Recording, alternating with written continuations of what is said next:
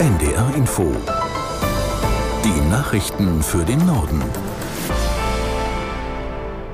Um 16 Uhr mit Benjamin Kirsch. Nach den Meldungen folgt eine Unwetterwarnung für Niedersachsen und eine Sturmflutwarnung für die Ostsee.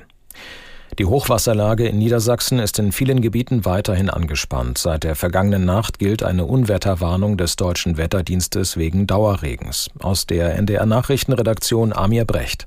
Die gute Nachricht vorweg, Lilienthal bei Bremen ist wieder mit der Straßenbahn erreichbar.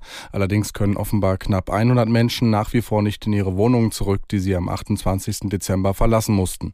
Die Hilfskräfte sind nach wie vor im Dauereinsatz, unter anderem wurde ein mobiler Deich errichtet. Ebenso in Oldenburg, wo der mobile Schutzwall rund zwei Kilometer lang ist. Auch für die Talsperren im Harz gibt es noch keine Entwarnung. Wegen der hohen Füllstände wird derzeit mehr Wasser als üblich abgelassen. Allerdings besteht beim jetzigen Wasserstand keine akute Überflutungsgefahr. Leichte Entwarnung gibt es auch im Serengeti-Park in Hodenhagen. Laut einer Sprecherin ist das Wasser erneut zurückgegangen. Demnach ist die Hauptzufahrtsstraße wieder befahrbar. In Japans Hauptstadt Tokio hat es am Flughafen Haneda einen schweren Unfall gegeben. Eine Passagiermaschine stieß mit einem Kleinflugzeug zusammen. Aus Hamburg Bernd Mosch-Borowska. Das Flugzeug vom Typ Airbus 350 der Fluggesellschaft Japan Airlines war kurz nach der Landung in Brand geraten und brannte kurz darauf lichterloh. An Bord fast 400 Menschen. Sie konnten offenbar alle über Notrutschen rechtzeitig in Sicherheit gebracht werden.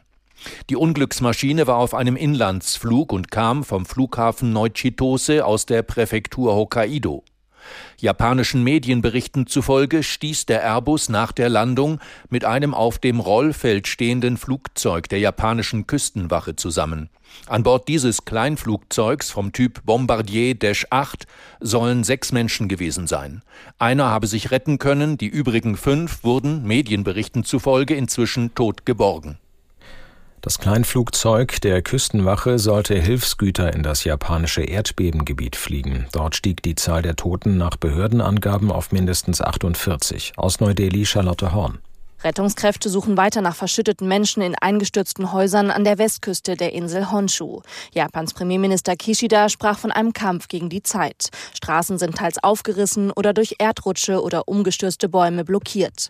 In der am stärksten betroffenen Präfektur Ishikawa brannten mehr als 200 Wohnhäuser.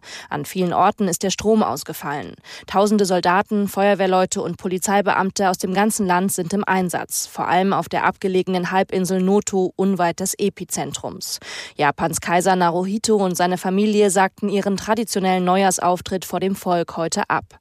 Nach den ersten schweren Erdbeben gestern Nachmittag Ortszeit hatten die Behörden etwa 100.000 Menschen aufgefordert, sich in Sicherheit zu bringen. Das Erdbeben hatte eine Stärke von 7,6.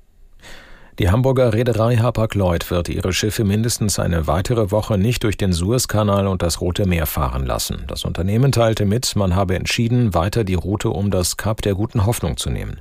Am 9. Januar soll die Situation erneut beurteilt werden. Hintergrund ist die angespannte Sicherheitslage im Roten Meer. In den vergangenen Wochen haben die jemenitischen Houthi-Rebellen dort immer wieder internationale Handelsschiffe angegriffen. Beim dritten Springen der Vier-Schanzentournee haben die deutschen Starter in der Qualifikation enttäuscht. Der gesamtführende Andreas Wellinger landete nur auf Platz 15. Aus Innsbruck Edgar Endres.